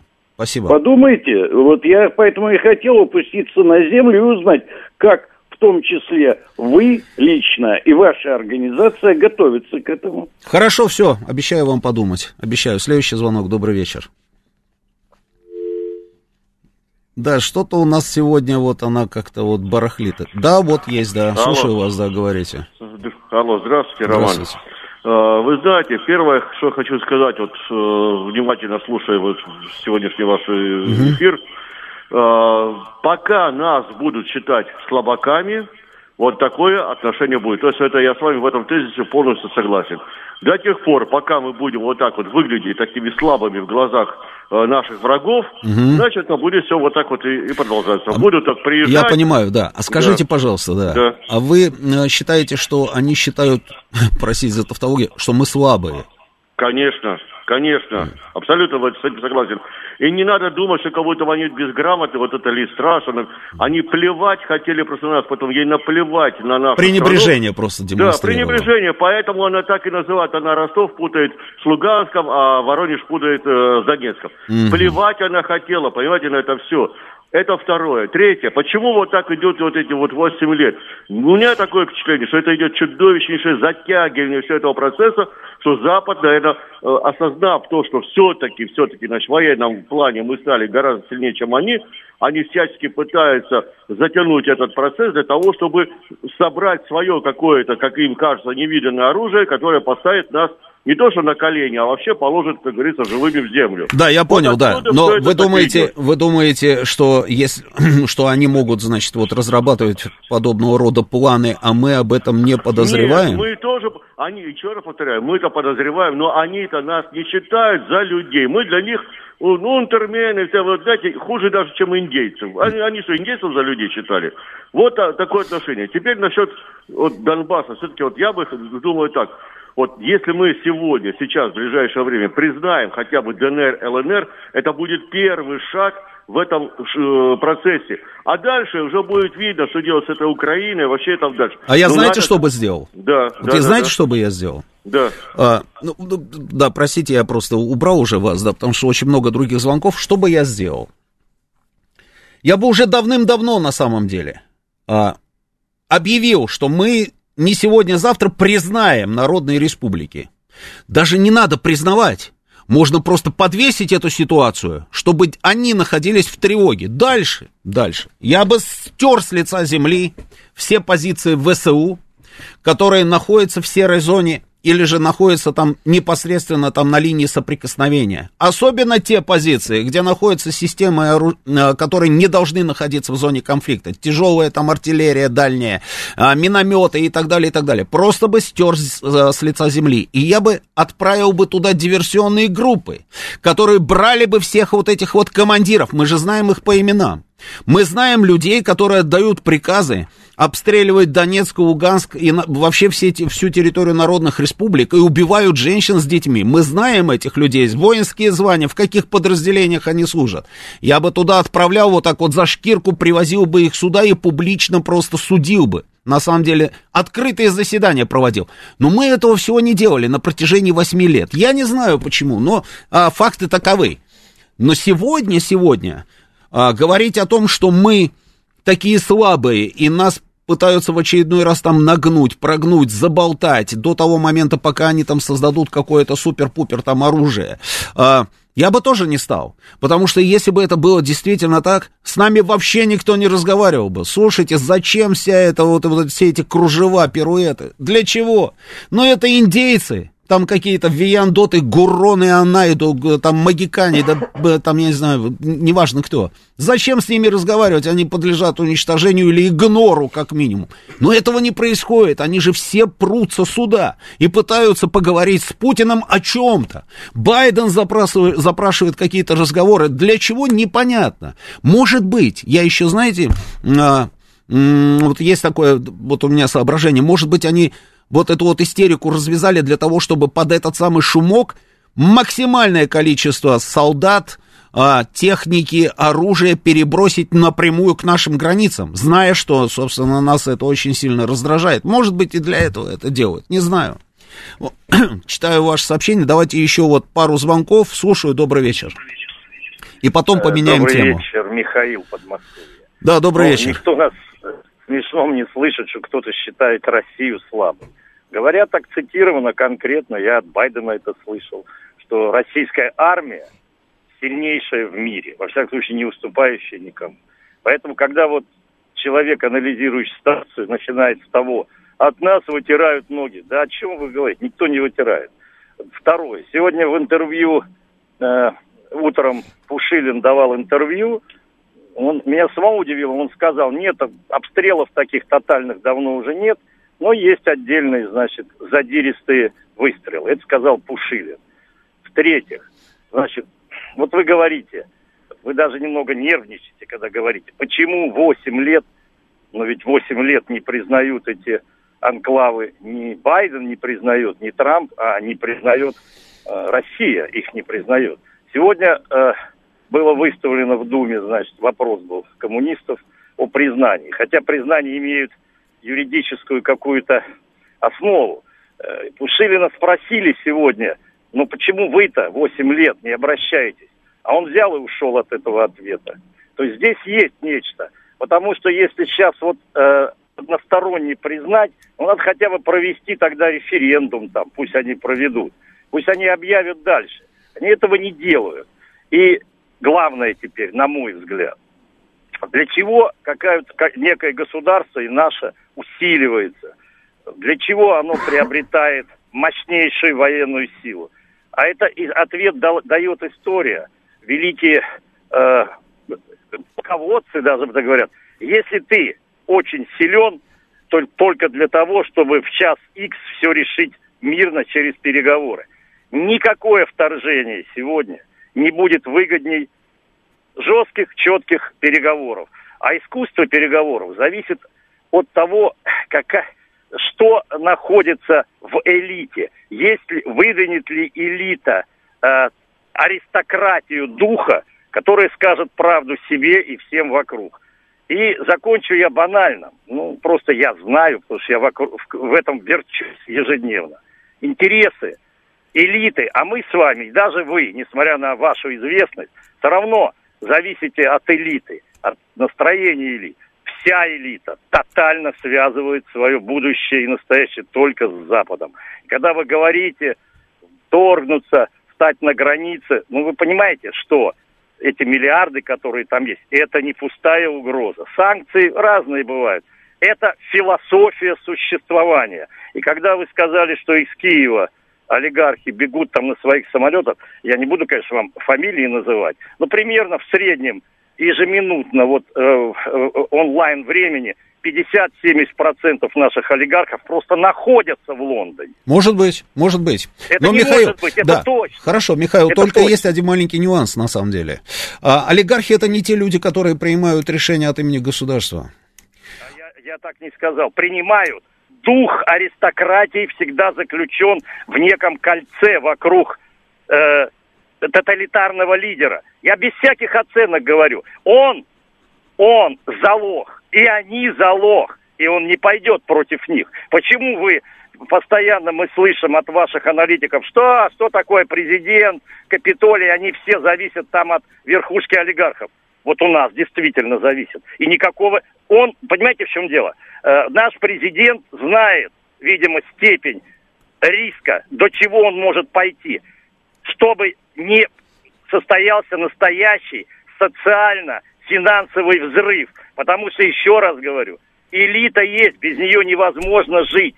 Иначе все было не так. Так вот, им не нужна война. Как и вам, как и мне. По разным причинам. Но давайте говорить о главном, а не о том, что вот они такие дурачки, какая-то приехала. Они-то дурачки. Вот еще раз один момент. Но когда вы говорите о э, эффекте Вандерлюбе, вы понимаете, 33-й год, сегодня не Танкинский залив, не Вандерлюба с двумя болгарами, провокация, поджог Христага, невозможны. Сегодня каждый миллиметр просматривается. Сегодня быстро все опубликуют, кто эту провокацию сделал, как сделал. Поэтому с провокациями сейчас не так просто. Можно сильно нарваться. Это же не просто подорвать опору там какой-нибудь э, столба с электричеством. Эта провокация будет зафиксирована. Поэтому нагнетание есть, уверяю вас невозможна война. И э, дело в том, что э, те скрытые связи, которые агенты влияния, они существуют, наши, ну, наши элиты там, сегодня ведут себя, надо читать их прессу, посмотреть, что говорит этот знаменитый Дмитрий Саймс, который наверняка... Михаил, у нас новости сейчас должны выйти в эфир. Да, я вас понял, да, спасибо большое. Попробую ответить э, после новостей и поменяем тему, будем говорить о том, что происходит в Пекине. Авторская программа главного редактора радиостанции «Говорит Москва» Романа Бабаяна. Продолжаем работать в прямом эфире. Это радио «Говорит Москва». Телефон прямого эфира 8495-7373-94-8. Телефон для ваших смс-ок плюс 7 925 4 восьмерки 94 и 8 работает наш телеграм-канал «Говорит МСК Бот». Продолжается трансляция на YouTube. Подписывайтесь на наш канал на YouTube. Он называется «Говорит Москва». Здесь есть чат. Здесь вы можете написать все, что думаете по поводу нашего эфира, что-то, о чем-то спросить, а, с кем-то там обменяться мнениями и даже поругаться, а может быть и подружиться. А, сообщений очень много, друзья. Я сразу прошу прощения у тех, а, чьи сообщения я не зачитал, но просто, да, ну, нет такой возможности окончательно, да. Очень просто много сообщений. Значит, по поводу звонка Михаила. Вот тут вот его поддерживает Турар а, Арип Бикули. Все богатые люди хранят деньги в Западе, и они не пойдут против себя воевать. Нашими они не хотят быть. Михаил с Рублевки вас поддерживает еще и... Ель... Э, где это, господи? Да, а, а, Чека, да, насколько я понимаю. Михаил с Рублевки, нет, кто это? Ну, в общем, вас поддерживают, да, тут еще несколько наших слушателей. Слушайте, а, я понимаю там а, всю вот эту вот трогательную любовь там к олигархам, это я все понимаю. Но олигархи, которые хранят деньги там, да, они действительно есть. Они действительно есть, их неоднократно предупреждали, к чему все это может привести, и Путин говорил, и не говорил, там, и так далее, и так далее. А, я за этих людей вообще не переживаю. Но я знаю четко, что эти люди, они не влияют на принятие решения российского государства. Вот те решения, которые российское государство примет, эти люди не при делах. А это купцы, они занимаются, да, вот своим этим бизнесом, зарабатывают, там что-то выводят за границу и так далее. Это мы все знаем. Но не они отвечают за то, каким путем пойдет Российская Федерация. Совсем нет. И разговор с ними строится очень просто. Щелчок президента, и вот вам ручка. Поняли, про что я говорю? А, дальше читаю ваши сообщения, да, буквально еще несколько сообщений, меняем тему. Значит, у меня есть надежда на Путина, сердитый кролик пишет. Надеюсь, что он как-то разрулит эту ситуацию. Все рассуждающие на эту тему далеки от реальности. Давайте посмотрим, что решит ВВП. Все равно умнее его среди нас нет. Но мне кажется, что это просто не то, что точка, это восклицательный знак. В общем, давайте подождем, увидим, да, чем закончится вся эта история. А, я согласен с Адм Студио, что достала Украина, но тем не менее, это вот тот самый труп, как я уже говорил, который приковали к нашей ноге, и мы все время его за собой таскаем и таскаем, и нужно уже что-то со всем этим делать. Итак, Украина так или иначе а, а, дает, дает поводы атаковать нас по всем направлениям. И в Пекине, где проходит Олимпиада, нас атакуют. Неделю назад мы с вами говорили о том, что были призывы там различных героических корреспондентов из Канады, там еще откуда-то, да, что нужно запретить фигурное катание, зачем вообще вывести его из олимпийских видов спорта, потому что, ну, какой смысл, если все время побеждают эти русские. Мне тут звонили люди и говорили, ну, зачем обращать внимание на заявления там каких-то канадских журналистов, ну, это же просто чушь ахинея, а потом случилась история с нашей Камилой Валиевой. И ведь нас же держат в подвешенном состоянии до сих пор. Вот новость, значит, а, новость, новость. Камил Валеева прокомментировал свой допуск до личного турнира фигуристов на Олимпиаде. Ранее спортивный арбитражный суд разрешил российской спортсменке продолжать соревнования. Олимпийский комитет России уже опубликовал кадры ее тренировки. Суд принял сторону российского антидопингового агентства, оставив без удовлетворения, без удовлетворения апелляции МОКа и Всемирного антидопингового агентства и Международного союза конкобежцев.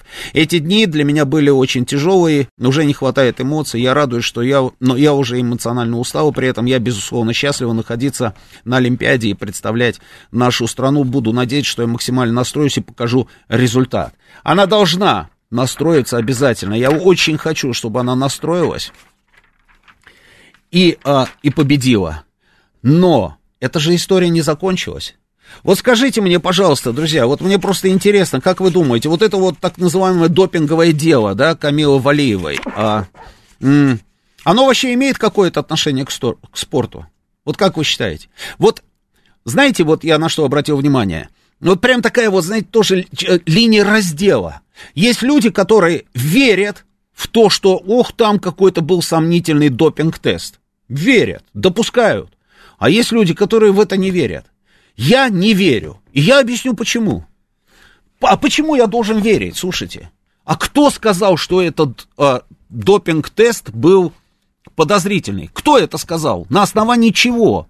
Мы вдруг, от кого мы узнали, что вот эта вот история действительно существует?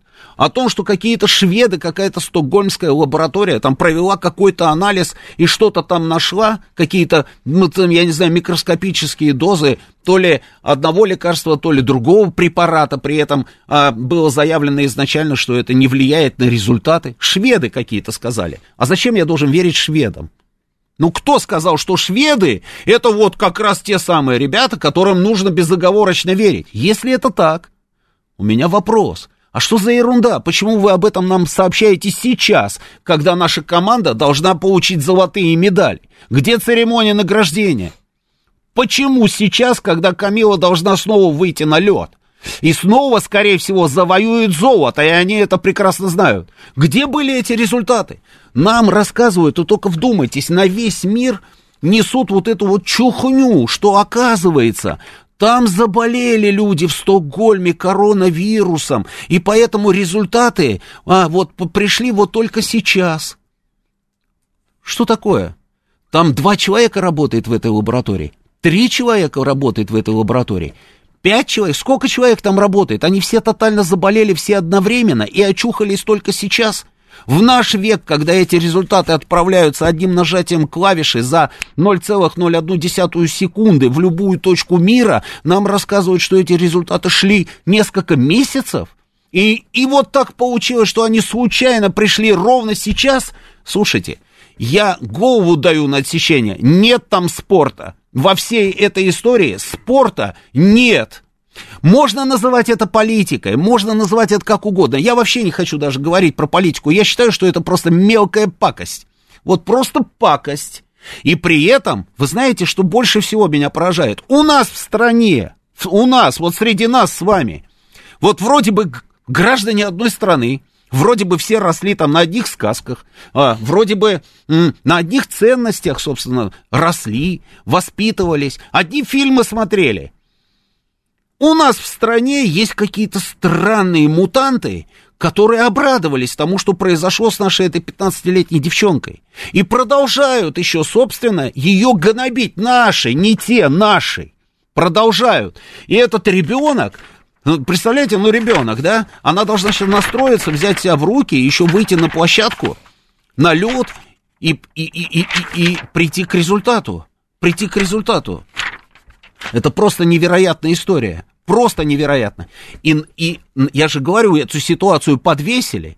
Ведь этот самый МОК, это самая кристально чистая организация, обалденная организация. И ВАДА, это абсолютно безупречные ребята.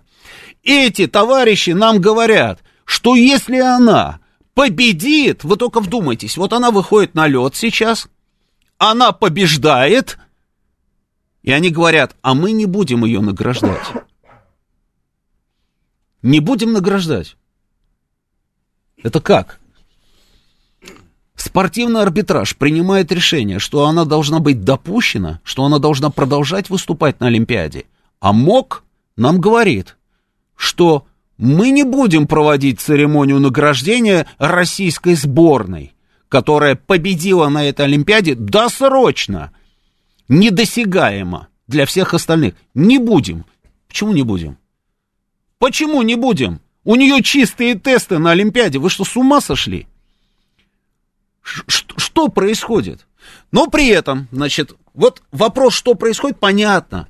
Есть другой вопрос, что делать в этой ситуации. Вот что делать? Огромное количество наших людей просто вот вытащили шашки а, и размахивают над головой и кричат, что мы должны бойкотировать всю эту историю. Мы должны послать далеко и надолго там этот МОК. Мы должны эту ваду просто уничтожить, там плевать на них. И вообще нужно собраться, собрать все вещи, уехать с Олимпиады, потому что последняя нормальная Олимпиада была там 10 лет назад, одни говорят, другие 8 лет назад говорят, и, и так далее.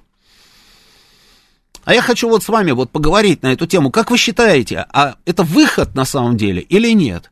Я здесь а, в телеграм-канале, значит, написал пост, я вам сейчас его даже зачитаю. А, что меня, собственно, заставило написать этот пост. Я увидел э, интервью, которое давала радиостанция «Говорит Москва» э, Светлана Журова. И она сказала следующее. Сейчас я вам прочитаю. Сейчас, секунду, секунду, секунду, секунду, секунду. Где это, где это, где это, где это? Дайте мне, где мой пост? Так, это я, говорит, Москва открыл. Так, мне нужен мой а, телеграм-канал. Кстати, подписывайтесь на телеграм-канал Роман Бабаян. Он так оригинально называется, да. Найти его очень легко. М-м, сейчас. Да, вот, пожалуйста, нашел. Значит, что говорит Журова, да? Мы не можем внутри себя соревноваться. Возможно, от нас этого и ждут. Внутри себя имеется в виду в России, да, друг с другом. А, возможно, от нас этого и ждут, что мы встанем в позу, будем бойкотировать, никуда не поедем. Потом спортсмены, которые захотят выступать на мировом уровне, они просто переедут в другие страны, а мы будем спрашивать, почему они выступают не за Россию, а, к примеру, за Словению. Мы хотим этого добиться? Вопросительный знак. И я написал, что в ответ на это, да, я написал, что сейчас а неужели ради выступления на мировом уровне спортсмены готовы отказаться от Родины? Неужели им все равно, за какую страну выступать? Не хочу в это верить, и если а, права Журова, то грош цена таким спортсменам. И было бы здорово, если бы спортсмены согласились бы со мной, а не со Светланой Журовой. А, ну, предположим, вот мы действительно в знак протеста, в знак а, протеста вот там, ну, вот там, я не знаю, про, про, про, против вот этих вот этих издевательств, по большому счету, да, а по-другому это и, и, и не назовешь. Мы берем и просто отказываемся от участия, допустим, в Олимпийских играх. Не в этих, здесь мы уже выступаем, да, и выступаем неплохо. Неплохо. Там, да, у нас не очень много золотых медалей, но при этом у нас мы на втором месте по медальному зачету. У нас 17, по-моему, было медалей, если я не ошибаюсь, это на вчера. Сегодня, по-моему, даже стало больше. А что делать в этом случае? Ну, на Олимпиаду мы больше не поедем, к примеру, и говорим, мог, вы просто, как говорится, обнаглели, вада, вы вообще там земляные червяки, издеваетесь над нами, над всеми, да, сколько можно терпеть, надоело, все, не выступаем. А что делать в этой ситуации? И потом мне интересно, а вот Предположим, гипотетически, действительно, спортсмены, вы же помните эту позицию, да, что они там с трех лет, там чуть ли не с момента, как говорится, рождения, занимаются спортом, олимпийское а, э, Олимпийские игры для них как Нобелевская премия, то есть это, это мечта-мечта, а, что они всю жизнь, как говорится, на это кладут для того, чтобы получить возможность выйти на олимпийские старты, там, получить какие-то медали, все. И если их лишат, допустим, этой самой возможности, то а, спортсмены могут там поехать, допустим, лыжники, да, а, договориться с норвежцами и потом получить норвежское гражданство и под норвежскими флагами выступать за Норвегию и получать медали а, в копилку норвежской команды или еще какой-нибудь команды, неважно, там Канада, США и так далее, и так далее. Как вот вы мне скажите, если, допустим, допустим, вот гипотетически такое произойдет, а вы будете болеть за тех же самых ребят, за которых мы сейчас болеем, и даже, как говорится, со слезами на глазах в прямом смысле слова, да, видим, как они приходят там на, на финиш, на финиш, там Устюгов, да, там девчонки наши бежали, это же просто невозможно было наблюдать за всем за этим, да, как говорится, спокойно. Стоишь прям весь трясешься, давай, давай, давай, пацаны, давай, да, и вот и Большунов там дистанцию прошел, и Денис прошел, да, и Устюгов там наконец пришел на финиш, это вчера, но это просто замечательно. А вот те же самые ребята, но которые будут выступать за другие страны, будете за них болеть или нет? Поехали звонки. Слушаю вас. Да что ж ты будешь делать? Алло. Не, ну это безобразие какое-то. Алло. Что происходит? Давайте наведите порядок. Уже это полное безобразие с этой машиной. Прямо сейчас, пока у меня еще есть время в эфире, да, пообщаться с людьми. Пока читаю, читаю ваши сообщения. М -м Вот понятия не имею, как исправить положение со всеми этими подставами. В одном уверена, нашим олимпийцам надо ордена за мужество давать, потому что они не соревнуются уже, а натурально воюют за нас, любовь штаней. Да, это вот, представляете, в этой атмосфере, собственно, да, а, они еще не просто, как говорится, выступают, они медали зарабатывают. Вы помните Большунова эти вопросы? Ой, а вы чистый, не чистый, да, там есть допинг, нет допинга. Что, что с Камилой, там вот этот вот американец, так называемый, набросился на нее, вы мошенница, да, какие вопросы он ей задавал этому ребенку? А, против России с а, Западом ведется гибридная война открыта со всех сторон. Почему для российских госслужащих они партнеры? Большой вопрос. Но и Игорь Ионидис. Игорь, ну если мы будем называть их вражинами, вам будет от этого легче. Мы, по крайней мере, еще как-то ведем себя прилично, в отличие от этих людей. И мне кажется, что Хотя мне тоже не нравится слово партнеры. Да, добрый вечер, слушаю вас. Здравствуйте. Говорите, вы в эфире. Алло, добрый вечер. Здравствуйте. Роман. Это Дмитрий, Москва. Да, Дмитрий. Вы знаете, честно говоря, конечно, у меня очень много в голове про, про, про, прокручивается, значит, э, ситуаций. Э, я не очень понимаю, как э, вообще доходит проба до вот этих вот всех, значит, ВАДА, я не знаю, кто их везет, я не знаю, Совершенно как верно. их везут. А нам предлагают просто согласиться и верить, что там просто, знаете, там одни принцы, а, которые никогда в Да. жизни, или короли, или дворяне, которые никогда Да. в жизни не позволят себе никого обмануть. Что за ерунда? Да.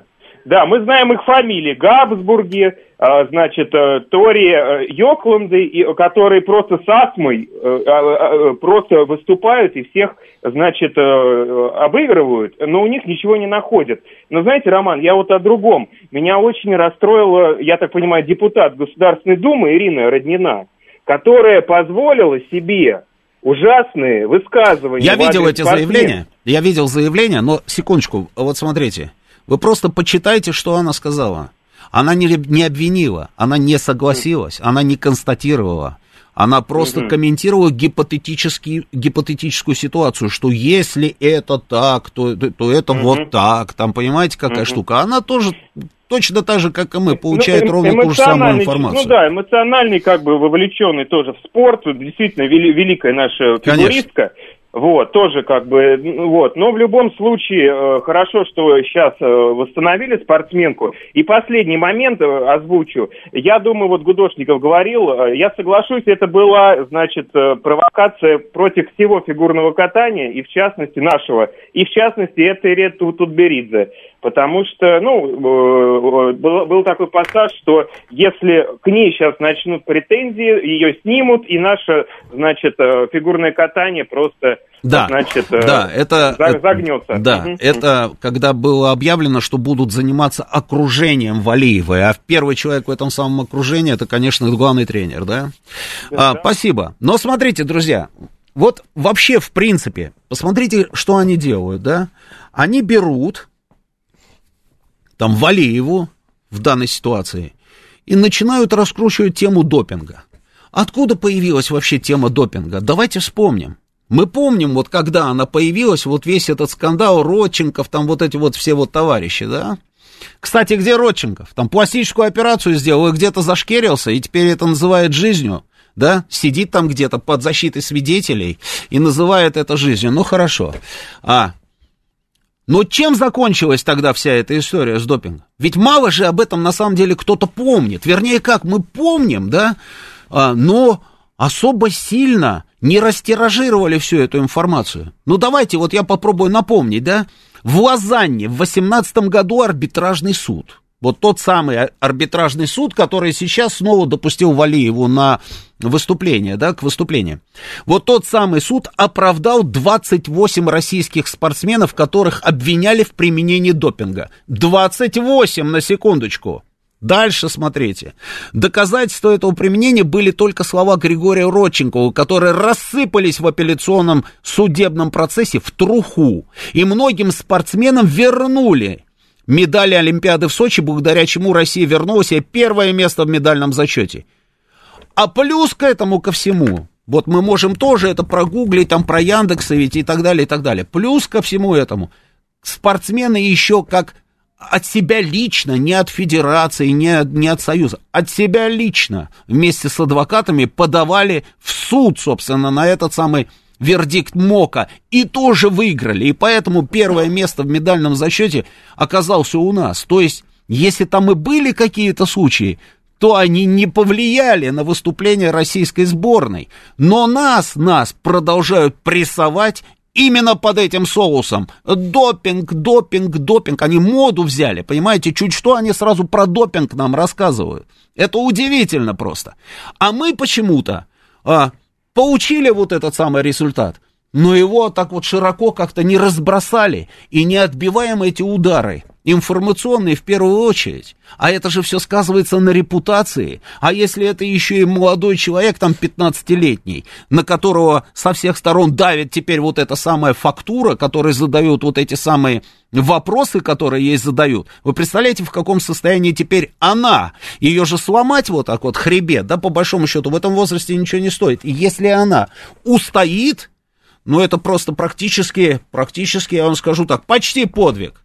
Поехали звонки. Добрый вечер, я вас слушаю. Алло, добрый вечер. Алло. Да. Добрый вечер еще раз, Роман Георгиевич. Здравствуйте. Вы знаете, я хочу сказать следующее.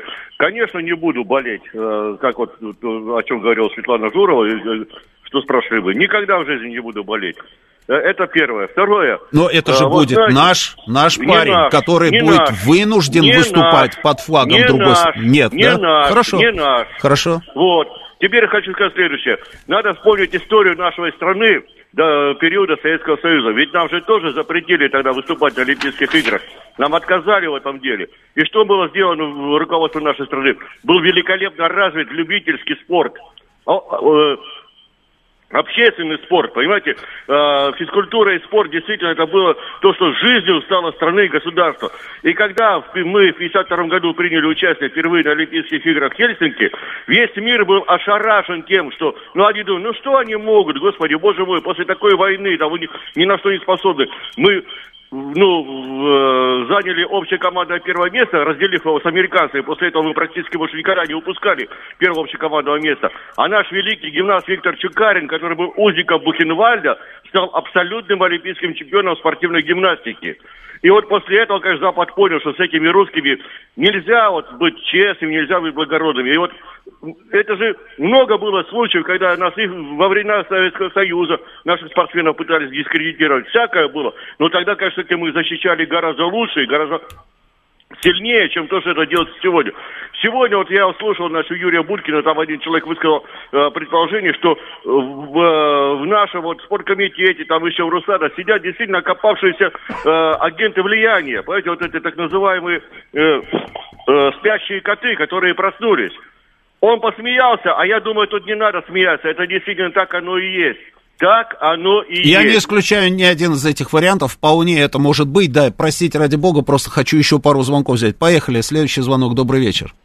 Алло, да, здрасте. Здравствуйте. Игорь, и- и- Очень Игорь меня мало зовут. времени, да, слушаю вас. Там, э, смотрите, там, э, во-первых, значит, это ж проба, эту пробу взяли в Русада у Валиевой. То есть, э, Нет, вот про это про все не надо. Это мы все знаем, да. Скажите, пожалуйста, если мы встанем в позу, как говорит, допустим, Журова, да, и в знак протеста перестанем участвовать в подобного рода, как говорится, олимпиадах, когда нас вот так прессуют по поводу и без повода, что делать в этой ситуации? И как отнесетесь к спортсменам, которые для того, чтобы выступить на мировом уровне, уедут в другие страны, возьмут другое гражданство и под смотрите, другими флагами касаемо, будут выходить? Касаемо меня, то не игровые виды спорта меня, честно говоря, не особо интересуют. Но, в принципе, э, ведь не было ни одного дела, да, никто же не искал. Вот хорошо, есть подозрение, вы считаете там голову на отсечение, что она не принимала. Остальные спортсмены, заведено хоть одно уголовное дело. Девке 15 лет, ей дали препарат, который э, после, э, с 18 можно.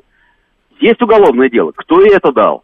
И про остальных спортсменов ни одного нет. Не, понимаете? уголовное Тут- дело это немножечко вот параллельная история. Мы разберемся с этими уголовными делами. Как вот скажите только, мне, как пожалуйста. только, смотрите, Да. как М. только М. вот этих тренеров, врачей М. начнут привлекать и А за сажать, что? уверяю Вот вас, нет, за что? как за что? За что? Э, Незаконный оборот э, запрещенных Чего? препаратов. Откуда вы знаете про Запрещенных это? препаратов. Вы откуда это О знаете? чем? Уголовный кодекс откройте, там это есть. Там Нет, есть статья за это. Да это понятно, да. В- в- откуда вы знаете, что они этим занимались? Откуда у вас В эта смысле, информация? если находят... Кто э, находит? Секунду. э, значит, смотрите, если э, вы считаете, что э, находят некие враги, то надо действительно просто выйти и устраивать чемпионат Московской области. Понимаете, это вот э, либо мы э, в МОКе и в мире вообще присутствуем, либо железный занавес, все, мы у нас, как до 52 года. Слушайте, железный Вот занавес не исключал Олимпиад. Э, ну, до 52-го исключал. До не путаю. 52-го, да, это я понимаю, до 52-го. А чемпионат Московской области, это, конечно, все здорово, да. То есть вы а, как раз из той категории людей, которые безоговорочно верят тому, что вам рассказывают эти товарищи. Ну, так получается, а я нет. Вот интересно, кто из нас прав? Сейчас у нас новости, встретимся через неделю в этой студии. Камиле Валиевой удачи, пускай держится и пускай на зло им всем берет еще золото.